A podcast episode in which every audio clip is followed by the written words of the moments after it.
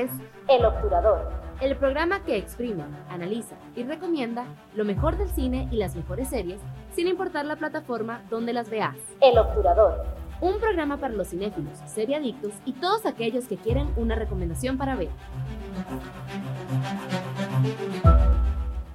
Sean bienvenidos una vez más. Esto es el Obturador, episodio 27 de este programa y además eh, podcast en el cual pues analizamos todas las semanas películas y series sin importar la plataforma donde estén, porque ahora plataformas sobran.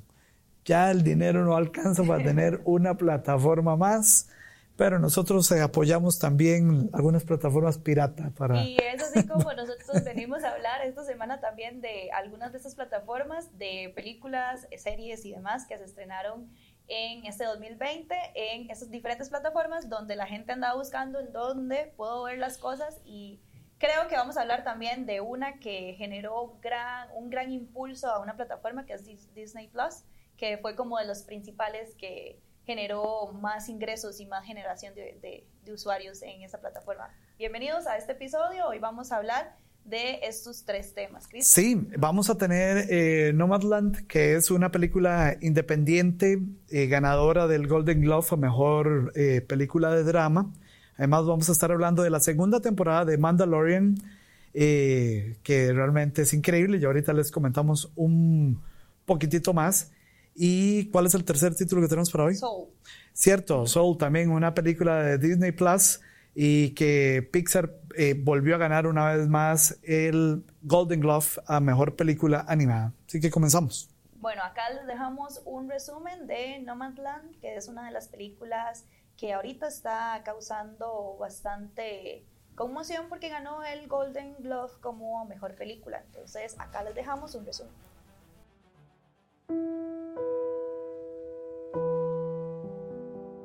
Nomadland, filme dirigido por Chloe Zhao, con el cual ganó el premio de Mejor Directora en los Globos de Oro. You are one of those lucky people that can travel anywhere. Yes, ma'am. And they sometimes call you nomads. Protagonizado por Francis McDormand, nos cuenta la historia de una mujer viuda que tras perder su hogar, decide dejarlo todo y emprender un viaje alrededor de los Estados Unidos en una furgoneta con un estilo de vida puramente nómada. Nomadland es cruda, dura, gris y oscura. Sin embargo, Sao deja unas pequeñas grietas por las que permite entrar los rayos de sol, pocos y bien dosificados. Hay hueco para la esperanza. Los grandes espacios abiertos, las carreteras infinitas, los atardeceres que resalta el director de fotografía Joshua James Richards se impregnan de melancolía. Gracias al talento de Ludovico Einaudi, que ha creado una banda sonora de 5 estrellas, consiguiendo hacer más reales todavía las interpretaciones de los protagonistas.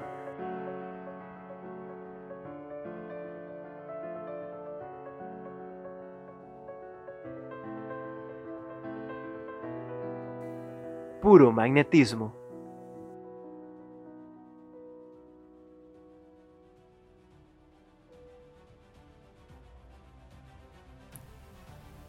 Película dirigida y escrita por Chloe Zhao, no sé si se pronuncia así, pero es de origen asiático y que nos alegra muchísimo que además haya ganado ella como directora eh, mejor eh, el premio mejor directora del Golden Glove. Tiene que pasar 34 años en la historia para que una mujer volviera a ganar este premio y solamente dos lo han conseguido y por qué no que sea la segunda mujer que gane un Oscar a mejor directora. Sí, esta película está basada en un libro estadounidense llamado Surviving eh, America in the 21st Century. Eh, habla o relata la, la historia de, de, estos nativos o estos nómadas que, que son eh, estadounidenses y es una película, Chris, que sinceramente es muy profunda de dirigir. ¿Por qué? Porque cuenta con escenarios y también con, con imágenes, puede ser esto me encantó. Cuando tenemos un plano súper general de algún panorama, algún paisaje y demás, y de pronto, ¡pum!, un plano súper cerrado de la situación en la que estas personas viven dentro de sus automóviles o espacios más eh, personales. Entonces se ve mucho el desarrollo de, de la imagen y del personaje, tanto en estar rodeado de personas, socializando, y también el sentimiento de soledad y de búsqueda de, de alguna, de, algún, de algún factor para poder superar alguna etapa independientemente de cada una de estas vidas. Sí, yo tengo que, advertirle a la gente que esto no es una película comercial tradicional hollywoodense, no lo es. Eh, es una película independiente, entonces como película independiente eh, tiene un presupuesto muy bajo para los Estados Unidos y para Hollywood. Se hizo con dos millones y medio de dólares, que eso es nada para la industria hollywoodense, eh, pero que el, además, la, como está estructurada la película, parece un documental falso. De hecho que, y esto yo creo que es, es lo más valioso de la dirección, cómo yo, directora, me inserto dentro de una dinámica de gente real que son nómadas, y los convierto en personajes de una película, de ficción, además. Entonces, eh, eh, eso es lo más valioso porque todos los personajes, ¿verdad? Que son nómadas y que eh, están dentro de la dinámica de la película, no son actores. De hecho que solamente hay dos. Francis McDormand y, y David Strain son los únicos dos actores eh, y todos los demás son, son, son, personas de la vida real, pero como yo director le doy textos o le digo, hable de tal cosa, olvídese de la cámara, de verdad es un trabajo muy interesante y en algunos momentos uno siente que está viendo un documental, no, no una película de ficción. Y también mucho tiempo en pantalla, o sea, se les da mucho tiempo en pantalla para no ser actores y es súper valioso porque se, se, vuelven realmente importantes en la vida del personaje principal, que es eh, esta chica que anda... Eh, emprende su viaje por, por varias ciudades de, de, Estados Unidos para ir superando un duelo. Me pareció muy importante también la parte del manejo de psicología también acerca de cómo son los procesos de duelo, cómo se ven reflejados en diferentes etapas y en diferentes tipos de, de personajes y creo que si ustedes alguna vez han tenido algún proceso de duelo o demás, se van a sentir identificados porque no es solamente que pase un hecho en específico, sino es como las personas eh, tratan de siempre eh, salir o eh, buscar otras alternativas para poder superar estos, estos traumas, por así decirlo. quiero resaltar, Chris, porque hay un cambio en el personaje en donde se ve también ese sufrimiento en la piel de, mm. de la protagonista, cómo manejaron el tema de como el sentido físico de estos personajes y también cómo o cuán sensibles pueden llegar a ser estas personas, porque hay como un concepto en Estados Unidos de que los nómadas andan haciendo tal vez estragos o desastres y demás, y acá esto es un, también un viaje emocional, se muestra cómo estas personas más bien se están apoyando entre ellas para, para superar estos procesos personales. Entonces, a mí me encantó porque yo soy media de este tipo media de hippie, películas. Media hippie, media, media hippie, media de este tipo de películas pero me encantó y siento que es muy profunda para la parte personal. Lloré, tal vez algunos de ustedes no lloren o no lo sientan o no se sientan identificados de esta forma, pero es un viaje espiritual. Es una, le dije también, le comenté a un amigo hace poco, que es una forma muy triste pero hermosa de ver la vida. Es como una representación muy triste de lo bello que puede ser la vida en momentos tal vez de crisis o, o en momentos tan, y, la película la lleva también el peso definitivamente, eh, bueno, la ya veterana, doble ganadora del Oscar, eh, Francis eh, McDormand, que de verdad ella, como actriz profesional, de verdad va llevando el peso incluso a los, a los otros personas que no son actores, ella también los va, los va llevando, los va llevando hacia lo que la película realmente quiere irnos contando. Y técnicamente también me gustaría referirme a la fotografía. Eh, de verdad da mucho gusto. Una película tan triste en algunos momentos, tan, tan amarga y ¿verdad? tan dura en algunos momentos, como visualmente, en serio, y algunas cosas tan, tan sin sabor como el desierto o como ¿verdad? Eh, eh, o, estos pueblos en el, en el en medio, de, Estados, en medio de la nada. Eh, o lleno de nieve o lleno de arena y que realmente visualmente no, no, no, no tiene riqueza, pero la dirección de fotografía es de verdad muy destacada y, y entonces como una, una contradicción de lo que vemos visualmente versus lo que está sucediendo en la, en la, película. Y creo que eso también es como un statement que tiene eh, la directora de cómo las pequeñas cosas o las cosas que visualmente son catalogadas como algo no bello tienen esta, esta hermosura o tienen este valor para algunas personas. depende mucho de la perspectiva de vida de cada uno y a uno lo, a mí me hizo pensar mucho esta película acerca del valor de, de las cosas y el valor de uno mismo porque eh, sí tiene diálogos muy pesados, tiene frases muy pesadas y eh, realmente sí creo que, que, es necesaria de ver a aquellos que nos gusta el cine independiente. Si a ustedes les gusta Hollywood, eh, sí, explosiones, sí. explosiones, Matrix y todo esto que es como un poco más visual y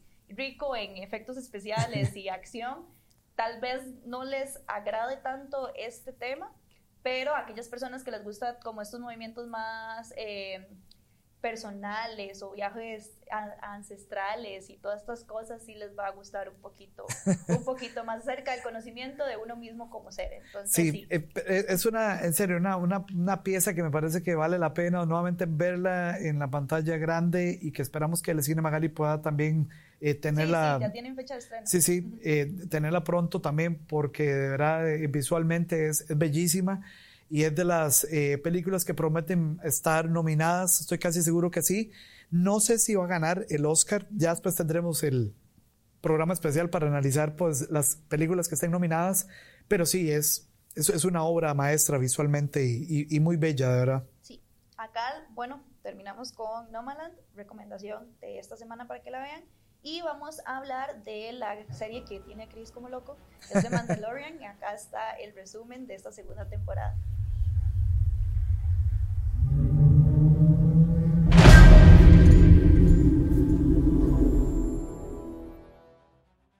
The Mandalorian. Para todas las personas fan de Star Wars llega The Mandalorian, desarrollada por Lucasfilm. La serie toma lugar alrededor de 5 años después de los eventos de Star Wars y se emite exclusivamente en el nuevo servicio de transmisión de Disney Plus. Lo que parece claro viendo la serie es que la compañía de Mickey Mouse no va a escatimar en gastos. La producción posiblemente sea la más descomunal que se ha visto nunca en televisión, monstruos de todas las razas, planetas, naves, armas y más. The Mandalorian tiene lugar después de la caída del Imperio, pero antes de la aparición de la Primera Orden. Se siguen las tribulaciones de un pistolero solitario en los confines de la galaxia, lejos de la autoridad de la Nueva República. John Favreau es el guionista y el productor ejecutivo de la serie. Los directores incluyen a Dave Filoni, Deborah Chow, Rick Famuyiwa, Bryce Dallas Howard y Taika Waititi.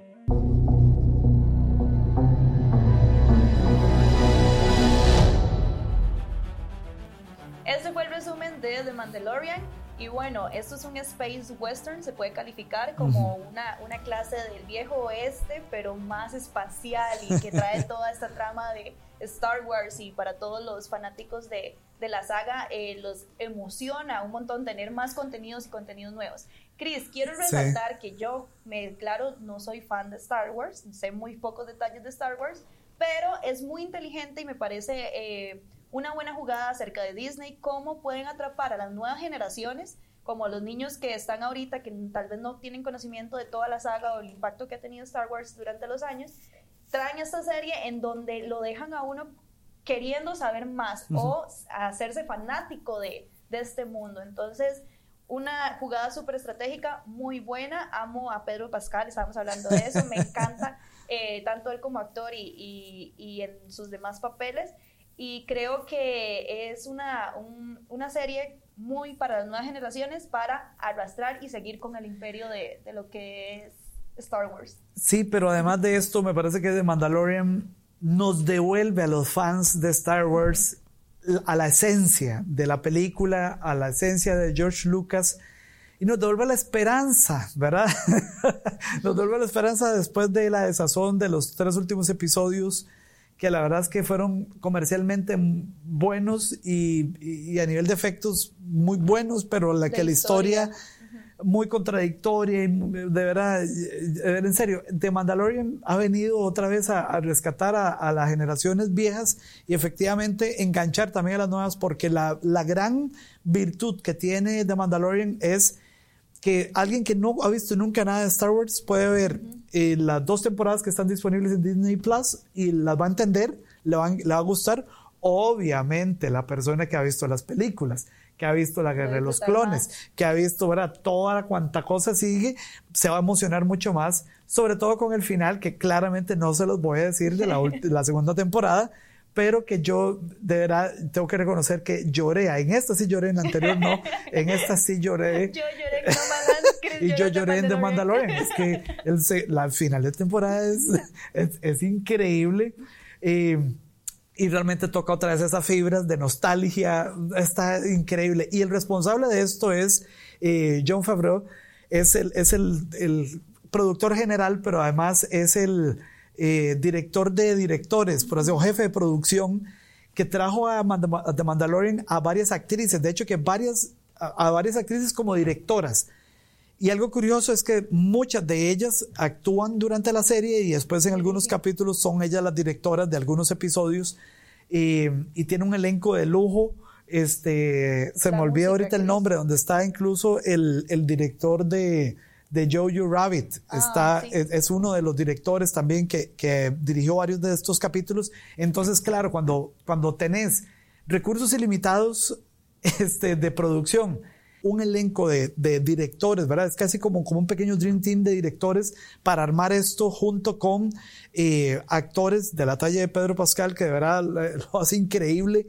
Eh, entonces, claro, ya tenemos una, una serie que atrapa este, mi esposa no es muy fan de, de, Star Wars, pero le encantó de Mandalorian, la entretuvo un montón y, y, nos, nos trae, ¿verdad? Una, una nueva historia que eh, inmediatamente que sale una de estas series empiezan las teorías y en qué momento de la historia cronológica va, etcétera. Entonces provoca mucho eso y, eh, y provoca que un personaje que en la historia de Star Wars es, es malo, cómo lo queremos y cómo estamos muy, muy conectados con, con él, con su propósito.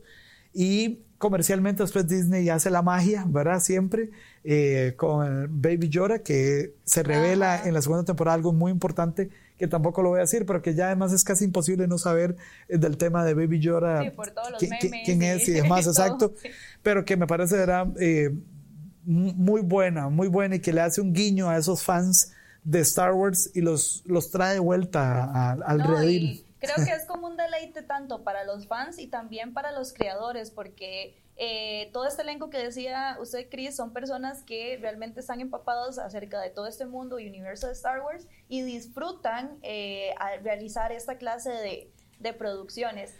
Voy a resaltar la música, que la música es como uno de los factores más representativos en todo, todo Star Wars y todo, todo este mundo que eh, acá el director de, o el compositor de, de, esta serie hizo un álbum para cada capítulo. Mm. Entonces realmente es algo pensado por la magia y el peso que tiene el nombre y también eh, me encanta, voy a otra vez mencionarlo, Pedro Pascal, que dice que su personaje está basado en Clint Eastwood como persona, pero que es un poco más rebelde. Con, lo describe de, de, una forma muy textual que ya, ya les voy a decir. Dice que es eh, una, con un poquito de, de, cuestionable, con un poquito de eh, intriga, un poquito de, de decoro incuestionable. Entonces es bastante divertido ver como también poco de la personalidad, a diferencia de Crown, como lo habíamos mencionado en el capítulo pasado, poco de la, de la personalidad de los actores y también de, de, las figuras representativas también traspasan a los personajes. Y en esta temporada también tenemos la presencia de Giancarlo Espósito, que todos lo conocemos por ser el villano también de Breaking Bad, uno de los villanos en Breaking Bad. Y el tipo de verdad nació para ser personajes de, de maldad. Este tipo es, es increíble, es increíble, en serio. El tipo tiene una facilidad para, para ser de malo. Eh, y es de los puntos también muy altos, de verdad, en la, en la serie. Eh, da miedo, el tipo realmente impone su ley y es, es, de las cosas para mí también más valiosas que tiene The Mandalorian eh, temporada número 2, que, que además, en serio, me parece que está tan redondo ahora la, la, la, producción, en la trama, en la historia, pues obviamente también recursos este, suficientes para tener escenografías y, y los elementos de... ¿verdad? Que, que, van acompañando el diseño de producción de, de la serie. Uh, los, los, vestuarios. Sí, también hay un trabajo ¿verdad? bien interesante y de maquillaje también de, de algunos personajes que obviamente como son extraterrestres y pues tienen algunos elementos este, que, que habrán que tener, habrán tenido que, que poner eh, algunas cosas en, en, las pelucas y demás, pero de verdad es, es, es, una serie que está invitados todos a, revisar. Si la ha tenido como pereza, porque ah, es que yo no soy fan de Star Wars, dele, dele el chance, véala. Si la va a entender, digamos, no necesitan ver como no, toda la saga para que la entiendan. Exactamente, y por supuesto los que son fans, estoy seguro que ya la vieron, pues vuelvan a repasar y se las queremos recomendar en el obturador porque es de las cosas que vale la pena. Y hablando, nada más quiero como 30 segundos eh, de, este, de este segmento, hablar del tema de Disney Plus, que, que aunque llegó a finales del año anterior, eh, hay alguna gente, y eso lo estoy viendo en redes, que están dispuestos a no seguir el próximo año. Y no sé si, si estos contenidos, porque además ya se está prometiendo para diciembre de 2021 el estreno de una serie en, en el personaje de Boba Fett, que también es es otro de los personajes que, que, es mítico de la historia de Star Wars, pero que sale en The Mandalorian y obviamente una tercera temporada. Eh, pero mucha gente está diciendo que terminándose este año de, de, Disney Plus, que ya no van a renovar. No, no, no sé si esto va a ser un fenómeno después mundial, eh, pero lo que sí es cierto es que los contenidos originales son de lo que sostienen las, las, plataformas. Y esto nos lleva a la tercera propuesta del día de hoy, que es Soul, una de las principales eh, o principales estrenos que trajo a muchas personas a lo que era el mundo de Disney Plus. Y acá les tenemos el resumen por si no saben de qué estamos hablando.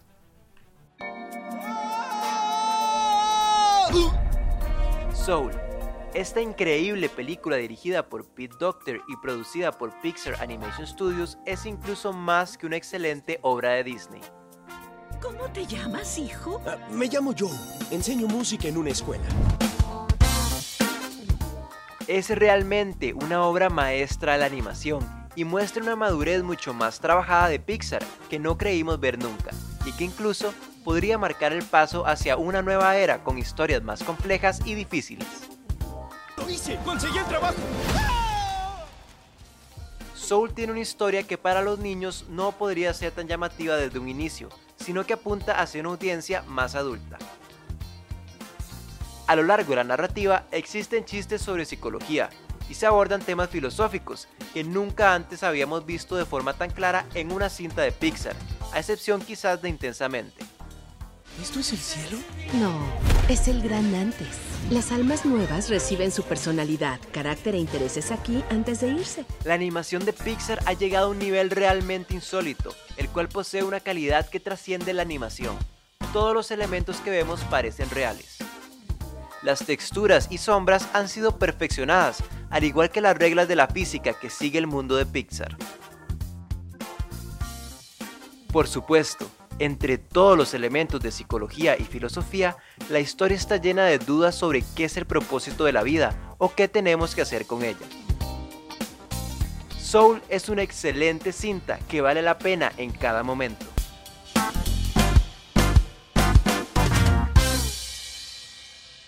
Ganadora a Mejor Película Animada en los recién pasados Golden Glove, Soul llega también a las plataformas a nutrir eh, de contenido y sobre todo me parece que es una sorpresa para mí porque para mí esta es una evolución del imperio de Pixar eh, produciendo películas animadas y yo creo que esto es Pixar superándose a sí mismo en cuanto a historias y Pixar superándose a sí mismo en cuanto a técnica también porque ya ya en serio ya yo no sé cuándo esto está animado cuándo es filmado. es increíble. Es, impresionante y fue, es como una de las primeras películas declaradas oficialmente que no es para niños, o sea, que van para público adulto y que realmente causó bastante conmoción para nosotros verlas, tantos adultos o como en familia con los niños. Eh, les recomiendo que si ya vieron la película, vean los contenidos de Inside Pixar, que también hablan un poco acerca del proceso creativo, de cómo hicieron toda la creación de personajes, vestuarios, eh, movimientos. Y también eh, hay un detrás de cámaras de Soul ahí en Disney Plus, en donde se puede ver mucho de ese, desarrollo. Algo eh, particular de esta película, que es un viaje ancestral por Nueva York, básicamente es como donde nace la idea, en donde este personaje principal, que es eh, la voz es Jamie Foxx, trata y relata y trae personajes animados nuevos eh, que ellos quieren mostrarlos como figuras eh, no lineales, que no tengan tal vez algún género determinado, que sean un poco más eh, ambiguos, porque se está hablando de como de un plano ancestral. Entonces, la técnica de diseño es impresionante, Cris, creo que se sale de, los mm. conocimientos que nosotros como seres básicos en, en, producción El mundo de la producción, sí. Pero es realmente un trabajo impresionante de guion, los procesos. Me parece otra vez que el guion es, es espectacular, de verdad, esta gente Pixar, ellos mismos se han venido superando en cuanto a sus técnicas, en cuanto a sus rutinas de producción. También vi todos los contenidos que habían de, de detrás de cámara y su director y guionista, que es afrodescendiente, eh, habla algunas cosas muy interesantes de los insights detrás de la cultura afrodescendiente newyorkina y que después esto se ve reflejado también en la historia y se ve reflejado en, el, eh, en la misma película.